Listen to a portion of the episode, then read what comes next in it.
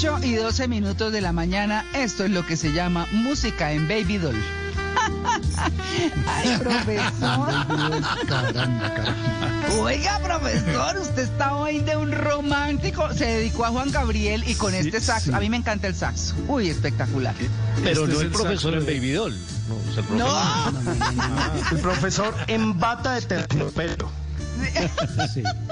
Es la dama la que está en Baby Doll. Sí, sí, señor. Bueno, profesor, hablemos de palabras novedosas. Hablemos de palabras novedosas. Eh, empecemos con la primera, profe. Sí, señora. Bueno, Eh, adelante. dígame, profesor. María Clara, sí, señora. Le, le- le digo cuál es mi primera palabra novedosa.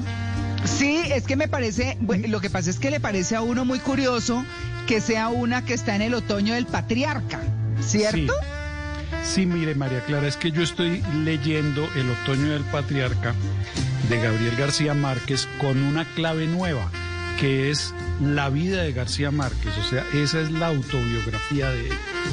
Yo, yo la primera vez que la leí estaba tratando de encontrar ahí a Rojas Pinilla, por decir algo, Ajá. uno Sí, de los sí. dictadores latinoamericanos. Pero no, ahora la estoy leyendo con esa otra perspectiva. Y voy anotando las palabras que me llaman la atención, pues que no conozco, que quiero comentar después.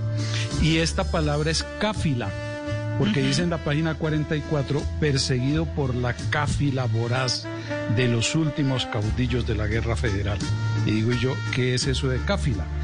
Y, dice eh, el diccionario que es el conjunto de personas, especialmente si están en movimiento y andan unas tras otras. Hoy diríamos banda, grupo, tropel, cuadrilla o pandilla, o tal vez con el sentido político que, que debe tener en el libro, lobistas, ¿no? Mm. Hacen lobby. Hmm. O en lenguaje cachaco, tal vez tendríamos que decir lagartos, los últimos Ah. lagartos. ¿sí? Oiga, yo me pregunto es cómo traducirían cáfila a todos los idiomas que tradujeron eso, ¿ah?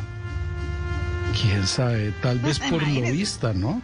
Como, como, como una palabra más moderna. Lobby. Sí, lacoste, Están haciendo lobby pues, ante el dictador, sí. Claro.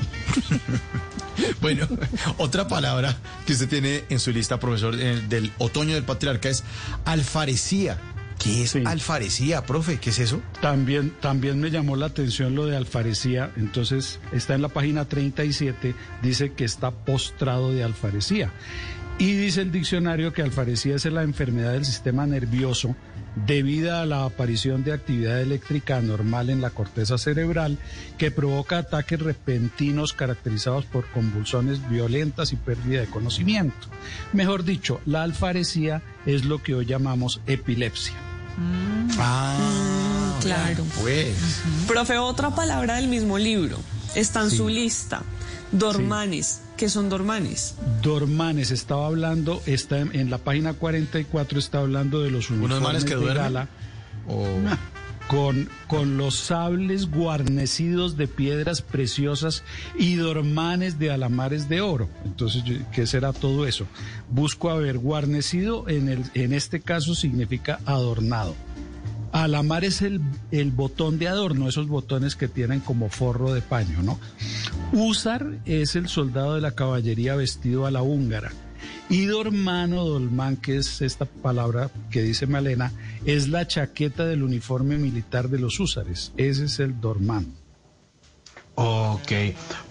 Profe, y hay una palabra curiosa que usted tiene en su lista, pero no de el otoño del patriarca, sino de el coronel no tiene quien le escriba, es amorines. ¿Qué es amorines? Me suena. Amo, amorines es una palabra que se inventa García Márquez, eh, tomada del italiano, inspirado en, en la palabra italiano amorino, que es Cupido, ¿sí? Amorines pues quiere decir pequeños amores.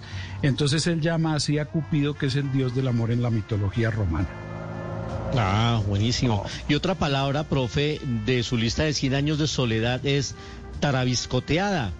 Tarabiscoteada, ¿qué es eso? Sí, miren, Cien años de soledad dice lo siguiente. La impresionó tanto su enorme desnudez tarabiscoteada que sintió el impulso de retroceder. Y, se refiere a José Arcadio el Tatuado.